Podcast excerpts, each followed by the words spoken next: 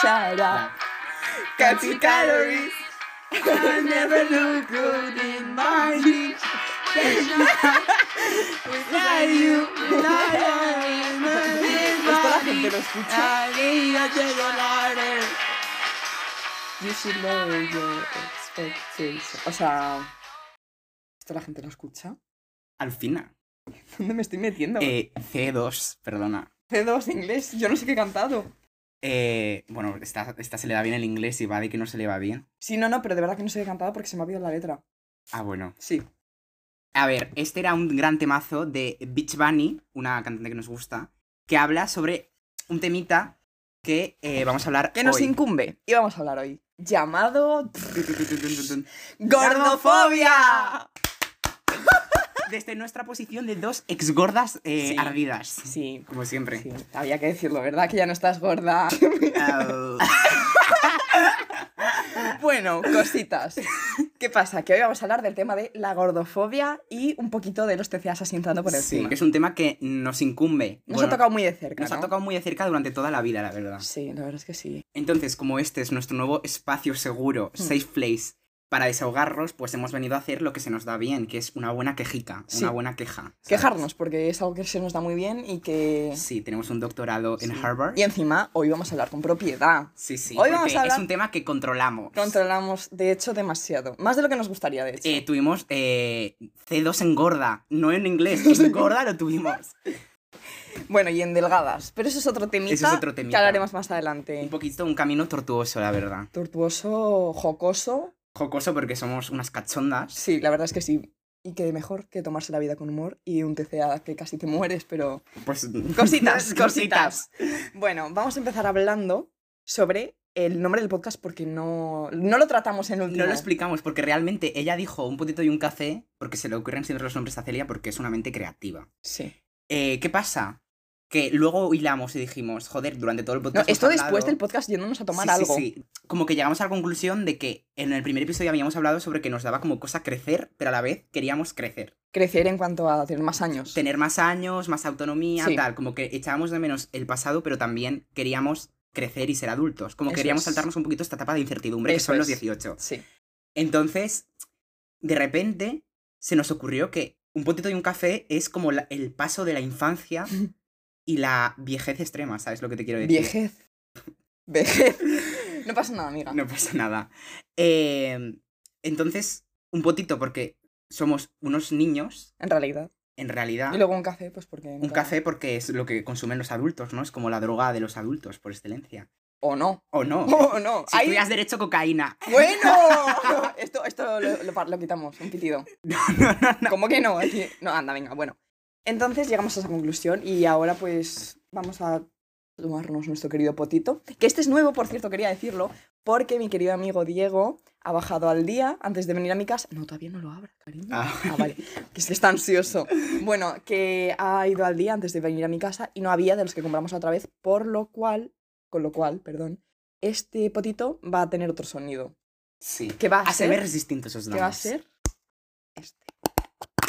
¡Oh! Oh. ¡Oh, va! Si no, la ensucias- mesa. Eh, no. no, gracias. Entonces, vamos a probarlo. A ver cómo están. Sí, el sonido de la puta cucharita. Déjala tranquila, déjala tranquila. Vale, a la de tres. Una, Una, dos, dos y tres.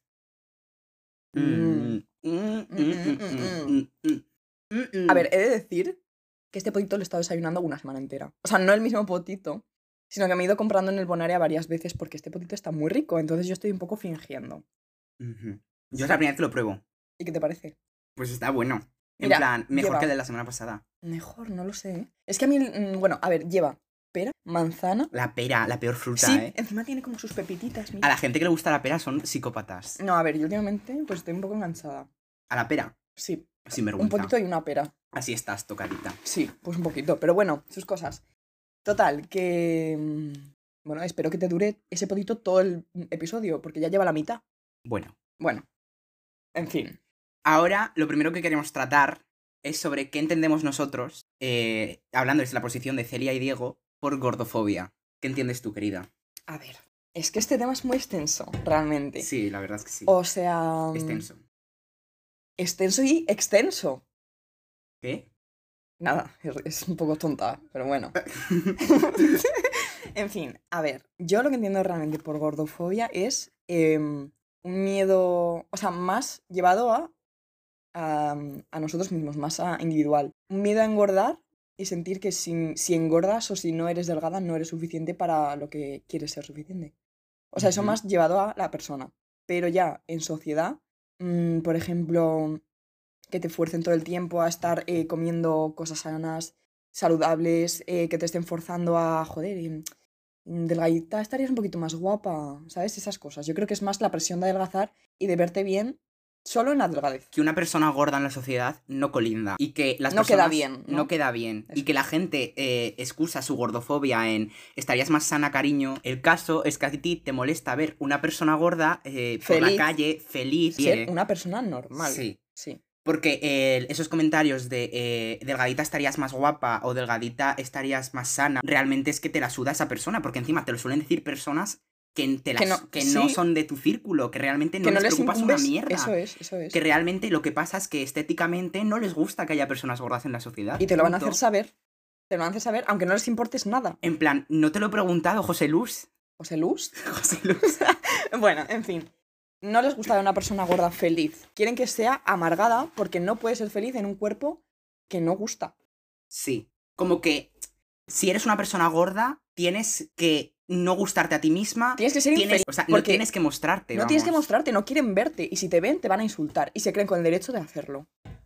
que ahora vamos a hablar un poco más de nuestra situación personal. Realmente, nosotros nunca nos ha pasado nada por ser gordas. A ver, no nos ha pasado nada por ser gordas, pero igual es una excepción de. O sea, la excepción de la regla. Porque nosotros hemos sido personas gordas, las cosas como son. Sí. Eh, entonces, pues también queríamos hablar sobre nuestra experiencia y sobre cómo de pequeños nuestro entorno, queriéndolo o no, nos ha como metido en la cabeza que deberíamos ser delgados para que la gente sienta deseo o se sientan atraídos hacia nosotros. Porque realmente todo en esta sociedad un poco, sobre todo en la mujer, porque por eso hay más problema con la figura de la mujer gorda, porque realmente es como que todo gira en cuanto a atraer, a lucir bien. Y realmente en esa sociedad muchas personas creen que una persona gorda no va a llegar, no va a, llegar a atraer ni va a llegar a lucir bien. Entonces no, no pega a una persona así en la sociedad. Y es un poco la crítica que hacen ese tipo de personas, que realmente personas así no tienen su espacio, pero tienen el mismo derecho a tener un espacio que tienes tú con tus huevos en negros, Paco de Soria. Eso ¿sabes? es, Paco de Soria, claro, lo has definido perfectamente. Todos conocemos a un Paco de Soria, que es de pueblo, Y de tiene tres cabras, se ha follado a dos de sus tres cabras y mm, se cree que puede juzgar a todo el mundo. Cuando literalmente tienes dos dientes, Manolo. Yo creo no que el juzgues. potito se te está subiendo a la cabeza. Así que voy a hablar yo ahora. Eh, quería hablar yo ahora pues de mi experiencia siendo gorda. Ahora no soy gorda, no me considero gorda, pero lo he sido durante bastante tiempo de mi vida. Entonces quería, quería hablar, ¿no? Sobre cómo me he sentido y sobre cómo me han hecho sentir. Eso es muy importante. O sea, yo realmente, cuando era pequeña, sobre los, bueno, hasta los 15, 16 años, no tenía muchísima conciencia de la comida. Realmente yo comía lo que me daba la gana, cuando me daba la gana y porque me daba la gana. No Como debe necesitaba, ser. exacto, no necesitaba eh, una justificación de, joder, hoy me lo merezco porque he hecho tal. No, no, es que mm, yo qué sé, una vez quedé con mi querido amigo Diego, aquí lo tenemos aquí al lado, a comernos ocho gofres entre los Ocho dos. gofres. Ocho gofres, de marca blanca, por supuesto. Con leche condensada. con leche condensada en cada cuadradito. En cada cuadradito lo llenábamos de leche condensada. Sí. En plan rollo. No es lo típico que te ponen el fosquito bañado en chocolate. No, no, No, no. no, no. Bañado No. real. Es o que sea, no eran em, gofres con leche condensada, era leche condensada con, con gofres. gofre, literalmente. Sí. Y nos daba igual. Claro, y con esto quiero llegar, por ejemplo, a eh, cómo la relación de la- con la comida va empeorando conforme vas creciendo. Literal. O sea, estar midiendo todo el rato lo que como, lo que dejo de comer, que si ayer comí mucho, hoy compenso, ¿sabes? Es como un no parar de dar vueltas a la cabeza. Sí. En vez de ver la comida como algo normal que tienes que hacer, que es comer, y hay veces que comerás bien, hay veces que comerás mal, lo que se entiende por comer bien o mal, porque tampoco hay, es más grises, no es negro o blanco. Se ve más como un enemigo la comida cuando Sí. vas creciendo. Yo creo que cuando vas creciendo, conforme vas creciendo, más cánones tienes en tu cabeza, más la gente te impone esos cánones que tú desconocías cuando eras más pequeño. Sí, porque realmente, aunque no te hayan hecho comentarios individualistas a ti de eh, adelgaza gorda, porque realmente ya lo hemos comentado antes, no hemos sufrido ninguna clase de bullying ni comentarios sobre que estábamos No. gordos, Con muchísima suerte. hemos tenido mucha sí, suerte sí. realmente, sí que es la presión más colectiva, la presión social de decir es que todo el mundo encaja en esto y yo no encajo. Entonces, como el ser humano tiene esa necesidad desde que nacemos, pero ya cuando De estás en la atraer. adolescencia mayor de atraer, de encajar, de encontrar su sitio, ves que al estar gordo lo vas a tener más difícil el encontrar tu sitio. Y entonces, ¿qué dices? La solución rápida es adelgazo y todos mis problemas se solucionan. ¿Qué pasa, chica? ¿Pista? No. No. O sea, eh, porque realmente cuando estás gordo, y sobre todo en la adolescencia, todos tus problemas, bueno, problemas de adolescente en plan rollo... Sí, se entiende. Los cuatro problemas que tienes, dices, es que estoy gordo. O sea, realmente intentamos unir todos nuestros problemas al físico, cuando realmente es nuestra cabeza la que nos está haciendo la mayor encrucijada mental. Y vuelvo a decir que a nosotros eh, se nos podría haber hecho muchísimo más complicado de lo que ha sido. Sí, realmente hablamos como por otras personas, porque realmente nosotros no tuvimos carencias por ser gordos. No. Pero sí que es verdad, todo el rato es como que idealizas el estar delgado. Cuando estás gordo dices, joder, es que me quiero ver estando delgado, es que qué pasará cuando esté delgado, no sé qué. Y luego realmente adelgazas y sigues igual. Realmente es que te ha cambiado el físico, punto. Pero es que sigues igual, tu vida no cambia. De hecho, te toca como abrir un nuevo camino que es aceptarte a tu yo delgado. Sí. Porque realmente yo viví desde que crecí, rollo desde los 11 años, gordo. Entonces no me conocía a mí yo ya más adolescente delgado. Y es como, cuando te ves delgado, es como que no te reconoces porque no eres tú. Has o sea, pasado toda tu vida siendo gordo y cuando eres delgado te ves de verdad una persona completamente diferente. literal, o sea, realmente desde que tenía conciencia yo tenía un recuerdo de mí gordo. Y entonces cuando me vi delgado, me tocó aceptar eso. Sí, en sí. plan, como, joder, en plan, no es lo. No es lo que yo esperaba porque yo realmente estaba contento, pero es como que no te reconoces. O sea, como que dices, es que yo no soy esta persona. Claro. Y te cuesta como un camino de encontrarte a ti mismo que ya hiciste cuando estabas gordo. Tienes que volver a hacer de nuevo porque te fuerzas a ti mismo a hacerlo, porque has cambiado completamente. O sea, yo ahora quería preguntarte también cómo fue tu relación con la comida en el proceso de estar adelgazando. A ver, Cuando dijiste, joder, voy a adelgazar, ¿cómo fue tu relación con la comida? A ver, yo realmente antes, en plan, rollo, a mí siempre ha sido una persona que me ha gustado mucho comer. Yo he tenido desde siempre que cuando me da, cuando estoy nervioso, cuando estoy pasando una mala época, rollo, estoy triste, estoy cabreado, tal, me premio con la comida. Que eso está mal, o sea, rollo, está mal porque haces cosas que luego te sientes culpable por hacer. Pero en ese momento no me pasaba, simplemente también- me premiaba y ya. Y también quiero añadir una cosa de que em, el hecho de necesitar ganarte una comida, a mí eso me parece, vamos. O Sí, sea, pero no eso te- ya es más social. Sí, sí, sí, pero quería meterlo de no puedes ganarte, entre comillas, una comida. O sea, cómetela si te da la gana, pero no busques un No es un fondo. premio. Eso es, no es un premio. O sea, no busques plan- una razón para hacerlo. Cómetela y disfrútala. hoy me ha ido bien en tal, me como tal plato. Hoy no me ha ido bien en el trabajo, como tal plato. Que si lo has hecho mal, te comes Sí. una ensalada, ¿sabes? Y es como, no. Cómete lo que te dé la gana, lo hayas hecho bien o lo has hecho mal solamente porque La te comida va aparte, no tiene que ir con tus isus mentales. Eso es, eso es. Pero realmente yo he funcionado así toda la vida, de que yo me premiaba con la comida. ¿Qué pasa? Que antes no me sentía culpable cuando me premiaba con la comida. ¿Qué pasa? Que a los 16 años me empecé a sentir culpable. Y entonces me dio como un proceso que yo empecé con una amiga a ir al gimnasio y a tomarnos a adelgazar los dos juntos. Y yo tenía el apoyo de mi amiga. Como que el proceso pues fue bien, rollo, no tuve tampoco ningún problema aparente, fui al nutricionista y tal, y como que iba bien, pero a la vez mm, yo creía que estaba bien, pero no estaba bien. Porque luego lo miro hacia atrás y digo, joder, en plan, yo hay veces que decía, ya he comido eh, mucho para comer, mm, voy a cenar menos. Y igual lo que había comido era un filete de ternera eh, y A la una plancha. ensalada. A la plancha. Pero como me había puesto más ensalada, ya era como ya he comido más. Entonces yo pasaba hambre, literal, de que aunque no tuve ningún problema de dejar de comer ni tal, que realmente tengo, eh, me considero que tengo suerte porque nunca pasé por ese proceso y estoy contento. No, pero no así tuviste problemas con la comida. pero y tuve que- problemas. Claro. En plan, de decir de. No podía aceptar que igual alguna vez comes un poco más, un poco menos. Y que está y bien. Yo, como era todo paliar. En plan, esta comida he comido mucho, ahora voy a cenar menos. Y así con lo mismo. O hay veces que directamente no cenaba o no comía. Eh, logré el objetivo que era adelgazar y tal. Una vez has adelgazado, te sientes bien. Esa es la cosa de mm, no dejas de sentirte mal. Literal, porque yo pensaba que mi relación está con la comida, porque yo no, no pensaba que estuviera mal, pero sabía que realmente buena no era. Entonces yo pensé que podría volver a ser la persona que era antes, de que no me importara comer y tal. ¿Qué pasa? De que a mí ahora me da como mucha cosa comer muchas veces. me siento mal luego, muchas veces según lo que como. En plan, y es una putada porque yo no quiero y sé que está mal sentirme mal, pero no puedo evitarlo. En plan, la culpa, no puedo evitarla, ¿sabes? Sí, es que yo creo que una vez empiezas en esto es muy difícil llegar a tener Sí. una relación sana con la comida de nuevo. Una vez llega la culpa, llega para quedarse muchas veces, Sí, yo creo. o sea, y em- cuando empiezas a conocer el mundillo de la nutrición y todo eso, es que e- es súper difícil salir.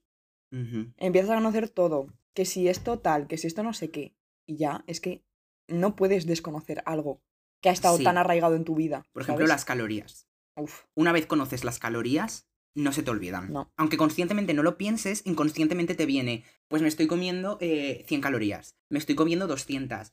Por ejemplo, una cosa que no hacía nunca era mirar las calorías de los productos y ahora los miro siempre.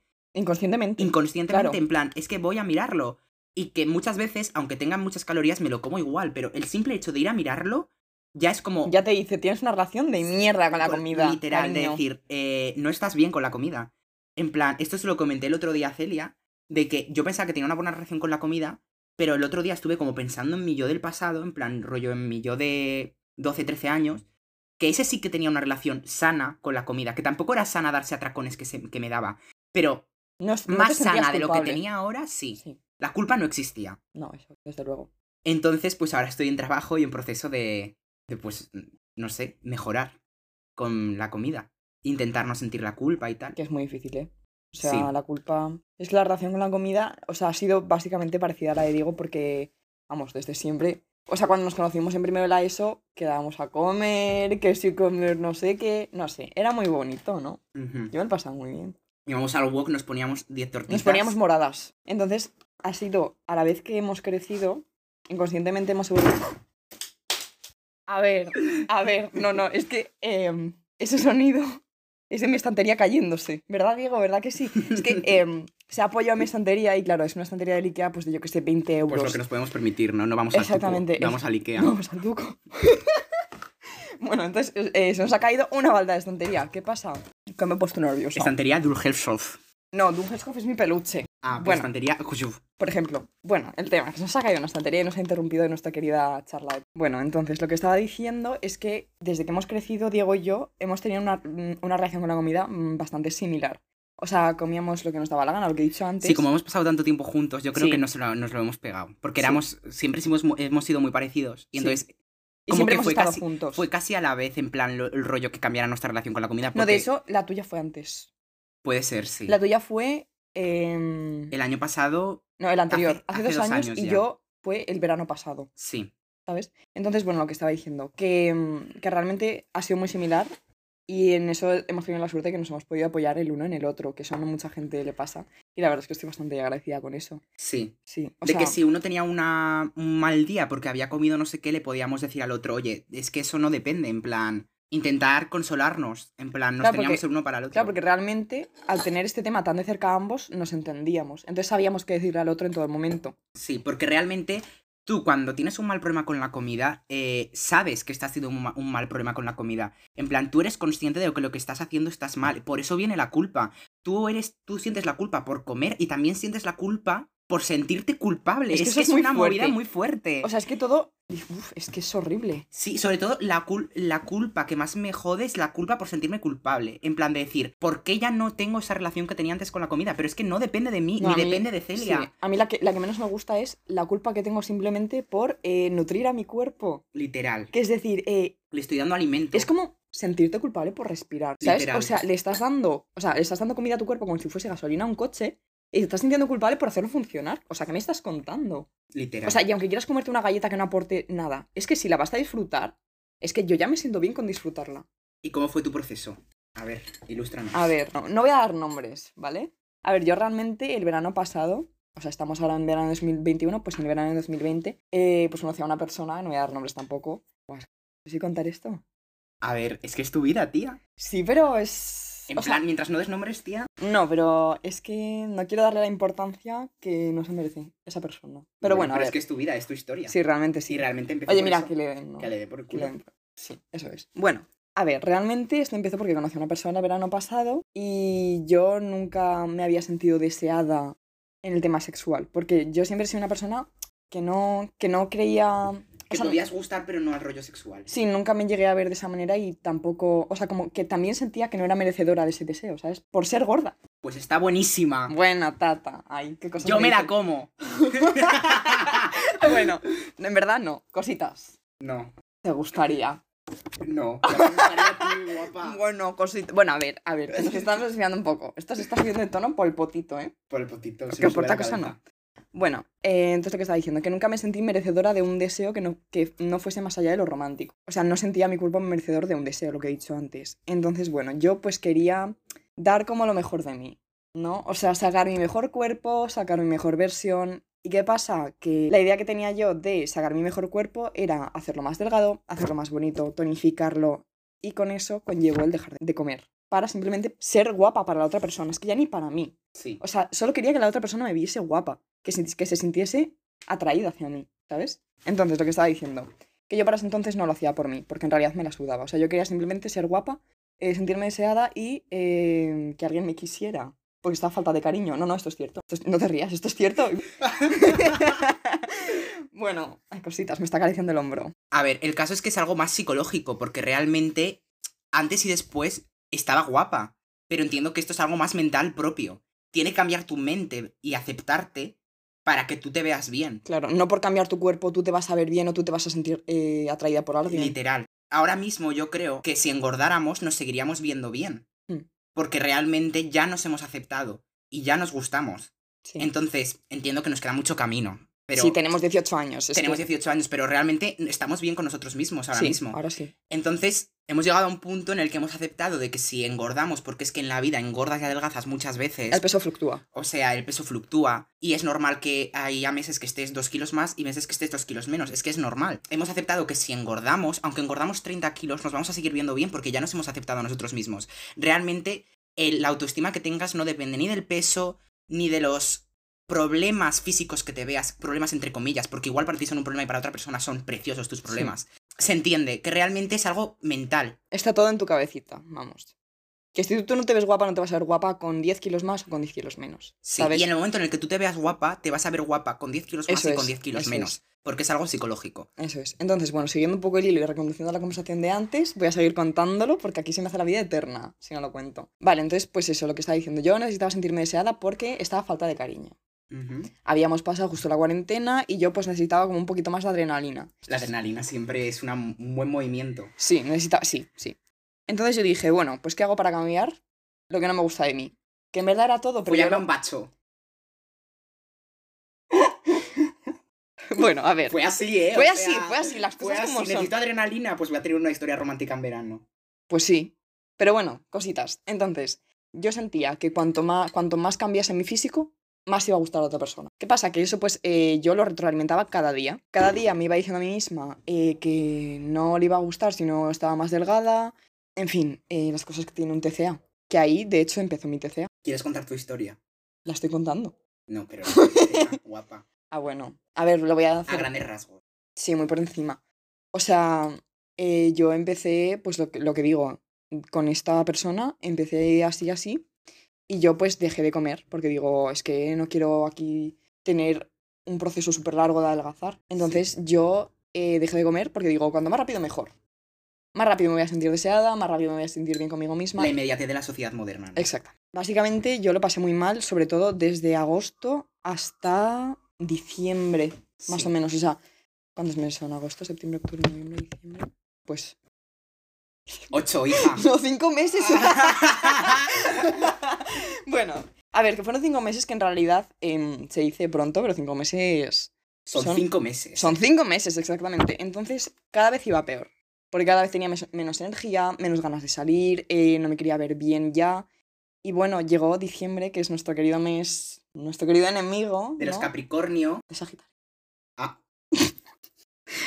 Perdonadme, generación Z. bueno, eh, bueno, entonces, eh, llegó nuestro querido diciembre, que fue el culmen de mi TCA. Fue básicamente el pic de mi TCA. Fue todo hacia abajo. Bajaban los kilos, bajaba la energía, bajaba. bajaba todo. Es que, o sea, yo estaba de verdad fatal.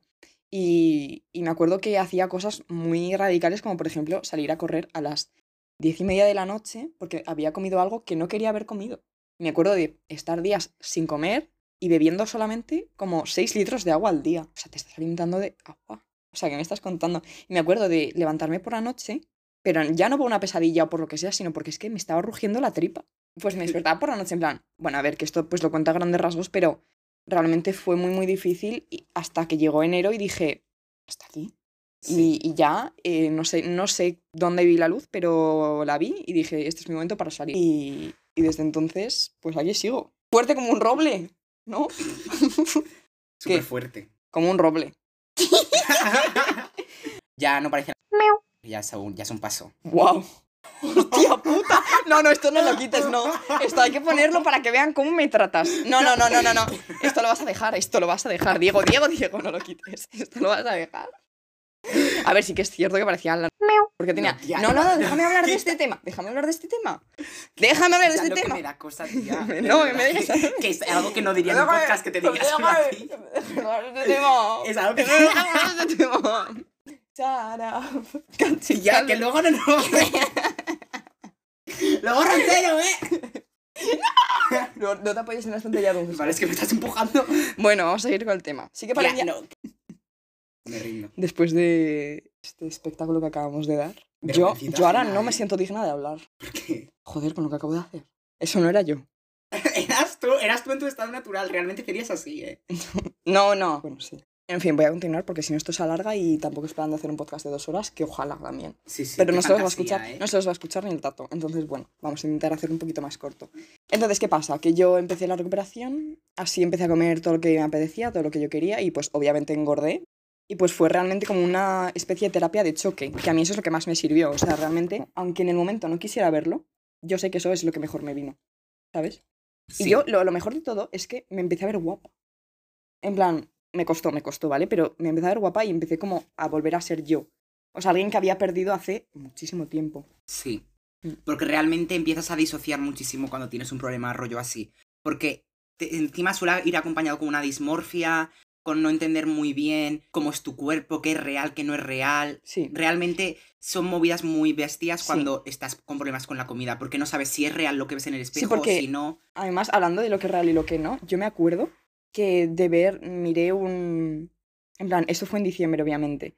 De ver la etiqueta donde pone el valor nutricional de cada alimento, me acuerdo de ver las calorías y de pensar, seguro que me están engañando y tiene más de las que pone, ¿sabes? O sea, y claro, en ese momento pues no me di cuenta de lo que estaba pensando, pero realmente llega un momento en que dices, has pensado esto. O sea, Sí, llega a un punto de estar tan mal de pensar Que que, te están que te están engañando. ¿Qué ganan con engañarte? ¿Por qué te iban a engañar? Pero es que no sé, es muy fuerte porque empiezas a disociar de verdad con la realidad y es una pasada lo que tu mente te hace. ¿Y ahora cómo te encuentras? Yo ahora estoy increíblemente bien. O sea, como lo que me da la gana y cuando me da la gana. Y siento culpa, a veces sí, otras veces no. Ahora en su mayoría no. Entonces yo creo que es un proceso bastante... Sí. A ver, el proceso es largo. Porque es largo, porque llevo ocho meses y no estoy recuperada ni en la mitad, pero yo creo que voy bastante bien. Va muy bien. Y, y pues eso, luego me he ido de vacaciones. Gracias, cariño. Nada, un besito para ti. Bueno, en fin, lo que estaba diciendo, que me fui de vacaciones, engordé bastante en las vacaciones. Y sí que es verdad que el primer mes pues me costó un poco más y tal ver mi nuevo cuerpo porque eh, engordé bastante, en plan 6 kilos o algo así. Pero oye, ahora me veo estoy increíble. Entonces, pues eso. Yo creo que es encontrar la forma sana en engordar y adelgazar sin pensar que es el fin del mundo. Sí. Entender como que es algo normal en la vida el que el peso fluctúa. Y que hay veces que vas a estar más gordo, más delgado. Y, Y que no pasa nada por es que ello. no pasa nada. Claro. Es que va a fluctuar. Y es aceptarlo. No te puedes quedar siempre con. Yo peso 60 y peso 60 toda la vida. Mm, Es que eso no va a ser. Vas a tener épocas en las que vas a tener menos hambre por estrés o por lo que sea. Vas a tener más hambre por estrés por lo que sea. Tu relación con la comida no va a ser siempre la misma. Y no te vas a quedar en un peso toda la vida porque eso es imposible. Sí. O sea, habrá días que comas mucho, otros días que no, lo que ha dicho Diego. O sea, cada día es uno distinto. Sí. Y tendrás más hambre, tendrás menos hambre, tendrás más ganas de comer menos. Y que- Pasarás por épocas y épocas, como pasa Exacto. todo el mundo. Exacto. Y no por eso vas a dejar de ser una persona distinta a la que eres cuando estás delgada, por decirlo Igual así. que tu estado de ánimo cambia según las épocas, igual que tus rutinas pueden cambiar según las épocas, eh, tu relación con la comida, al fin y al cabo, es una rutina. Sí. Y la puedes cambiar también. Y hay veces que la cambias inconscientemente. Sí. Lo que no es bueno es, por ejemplo, premiarte con la comida o Lo verla como un antes, castigo. Claro, Eso no está bien, porque realmente es una relación insana. claro. Porque... Y es muy difícil, ¿eh? Porque yo llevo muchos años intentando no premiarme con la comida, pero es que no puedo. Cuando me da ansiedad, cuando no sé qué, lo necesito. Sí. es que lo necesito. Es algo muy difícil de cambiar. Pero Igual sí. que la culpa, es muy difícil, pero lo que hay que intentar es que se vaya espaciando. Intentar premiarte menos, que intentar tener menos culpa, que son cosas que no dependen de ti, que son como impulsos que te dan, pero intentar forzarte a no hacerlo, tener la fuerza de voluntad, que es muy difícil, pero se puede hacer. Sí. Lo que no se puede hacer es igual que, de, que dejar de fumar, por ejemplo, de un día para otro se No, va a claro, es un, proceso, es un proceso muy, muy largo y muy duro también, ¿eh? Es muy duro y muy lento porque tienes que tener mucha fuerza de voluntad, pero realmente se puede hacer. En Sí. plan, con el tiempo se puede hacer porque realmente casi todo se soluciona con el tiempo. O Sí. sea, el tiempo sana. Y pues lo mismo con la comida. Sí, y a ver que vas a tener tus más y tus menos, pero como con todo. O sea, es que no. O sea, sanar tu relación con la comida nunca va a ser lineal. Sí. Siempre vas a tener tus más, tus menos, tus días mejores, tus peores, tus días que digas, joder, cómo me comería una caja entera de galletas, y otro día que digas, joder, qué mal me he sentido por comerme esta caja de galletas. Ahora estamos en un proceso en el que Celia y yo estamos como intentando que, oye, me apetece un puto donut. Y si me lo como, no pasa nada. En plan, como en ese proceso. Sí, la verdad, yo creo que lo llevamos bastante bien. En plan, lo llevamos bien, pero se entiende que es según días. Sí, sí, Pero todo el mundo se merece comer y no tener esos problemas. sí. En plan, la comida es algo que no debería causarnos problemas Sí. a las personas. Y y una pregunta, o sea, ¿tú has conocido a alguien que tenga una relación sana con la comida? Sana, sana. Sana, del todo. Es que realmente una persona que tenga como sus comidas, su no sé qué, sana, sana, es que no sabría decirte. Como que hay personas que desde fuera lo puede parecer, pero no sabes si en su cabeza están teniendo problemas, ¿sabes? Claro. O No sea, sé. Yo creo que realmente, Es sobre algo muy todo- mental. sí, sobre todo las mujeres, tengo que decirlo. eh, Hay más presión. sí, tienen muchísima presión estética, social y tienen que ser, vamos, las más canónicas del mundo para ser aceptadas. Sí. Entonces, yo creo que tienen muchísima más presión y creo que no he conocido a una mujer en toda mi vida que no haya tenido algún problema, por muy pequeño que sea, con la comida. Pero es que te fuerza la sociedad. Es lo que hemos dicho antes. No tiene por qué una persona decirte directamente que lo hagas. Es que es la propia sociedad la que inconscientemente, evidentemente es algo muy social, tú mismo te sientes mal por ser gordo. En plan, y me encanta muchísimo todo el movimiento del positivity que se está poniendo hoy en día, de que una persona puede ser válida, tenga un cuerpo canónico, normativo, o no lo tenga. En plan de que Eres una persona igual que otras. Literal, tu Sí. cuerpo puede ser bello con 100 kilos y con 50 kilos. Habrá personas a las que con 50 no le parecerá bello y que con 100 no les parecerá bello. Que esta es otra, la belleza es muy gustos, subjetiva. La belleza es subjetiva, Sí. pero válido es igual de válido. En cuanto a atraer físicamente, cada persona tenemos nuestras preferencias realmente. Sí, o sea, y realmente, aunque a una persona no le parezca o sea, bonito un cuerpo, eso no lo hace menos válido. Eso es a lo que quiere llegar el. Y que el todos esto. los cuerpos son bonitos. Aunque a ti no te parezcan bonitos, para alguien van a ser bonitos. Y Para lo más mismo, importante es que para ti mismo sea bonito. Y ese es el proceso que tanto estamos buscando. y que aceptes tu cuerpo. Sí. Porque es que tu cuerpo va a estar contigo toda tu vida. Sí, Y le tienes que querer igual que... Y nutrir. que- y nutrir. eso es. Tu cuerpo merece ser nutrido. Tú mereces tener una buena relación con la comida. Vale, y después de esto va- vamos a darle un aplauso. Tú también. A nuestro querido amigo Diego, que ha dado un discurso de narices. Muy bonito, casi se me salte una lágrima. ¿La ves? Yo tampoco. Yo tampoco. Pero casi, casi, esto es cierto. bueno, pues eso, de que realmente tú eres igual de válido el peso que tengas. En plan, y me cabrea muchísimo las personas que son gordófobas, pero ya no gordofobia interiorizada de me da miedo engordar por no ser aceptado en la sociedad. Porque eso yo creo que todos tenemos un poco de gordofobia interiorizada. Me da muchísimo asco las personas que son gordófobas abiertamente y que tienen discursos del tipo, tú estás gordo porque quieres, eh, tú estás gordo porque no haces deporte, eh, que, porque comes eso, eh, déjame en paz. No, y es que encima estas personas son las que ya han sido gordas. Decir, vale, he sido gorda, como yo he podido adelgazar y veo que no hay nada de malo en ello ni a mí ha costado, tú también puedes hacerlo y no entiendo la necesidad que tienes tú de seguir en ese cuerpo gordo. Es gordos dolidos. Carlota Corredera. Gorda, traicionera. no, pero es que es muy fuerte. O sea, realmente hay más gente ex gorda que tiene Que es gordófoba. Sí, sí. En plan, porque realmente, yo lo entiendo, porque realmente le adquieres un miedo a, yo cuando estaba gordo no era tan feliz, porque es muy psicológico, en plan de, yo me acuerdo que le dije a Celia una vez, cuando estaba adelgazando, eh, noto que como que a, la- a las personas se acercan más a mí, y lo que me dijo Celia fue, no, es que tú te estás abriendo más a la gente. Porque, Porque te sientes te con más confianza, mejor, de sí, alguna manera. y te sí. encuentras con más confianza. Pues esto es un poco lo mismo. La mayoría de estas personas son personas gordas que le tienen miedo a, al engordar, Sí. volver a ser las personas que eran antes, volver a tener la autoestima que tenían antes. Pero es lo que tenemos que luchar. Lo asocias.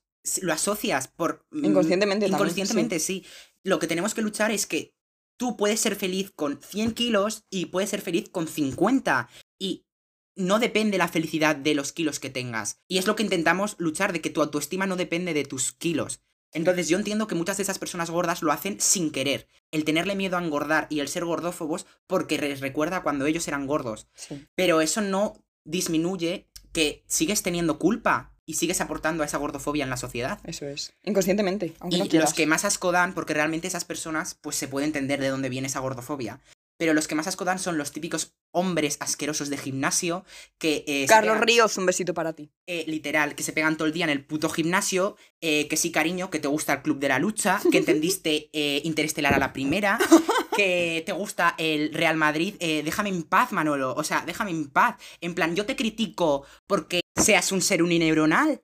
No te critico, Manolo. Pues ¿por qué me criticas tú A ver, eh, si soy gordo criticando. y me estoy comiendo una ensalada, si soy gordo y me como un donut, ¿qué pasa? Si me soy gordo y me como una ensalada, ah, es que el gordo se está comiendo una ensalada para adelgazar. Si soy gordo y me como un donut, ah, pues la típica del gordo. No te jode, no te jode, El potito se te ha subido a la cabeza por segunda vez.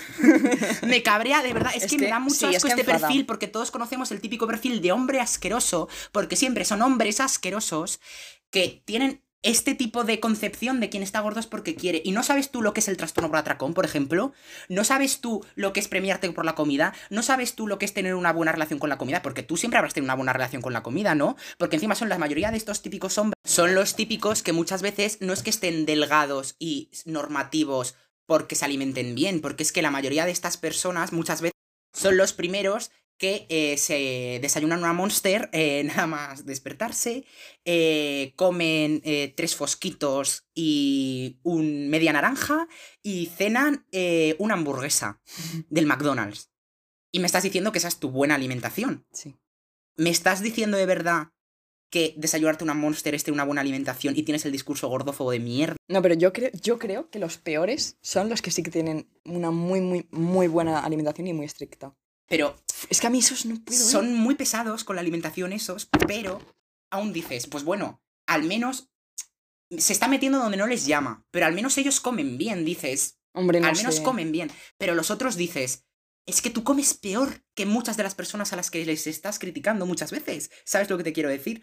Que al otro encima es un hipócrita de mierda, que está diciendo, tú te alimentas mal simplemente por el hecho de que esa persona igual pesa 80 kilos. Sí. Y es como, es que igual pesa 80 kilos por mil razones más y tú te estás alimentando de Ajenas, Monsters, sí.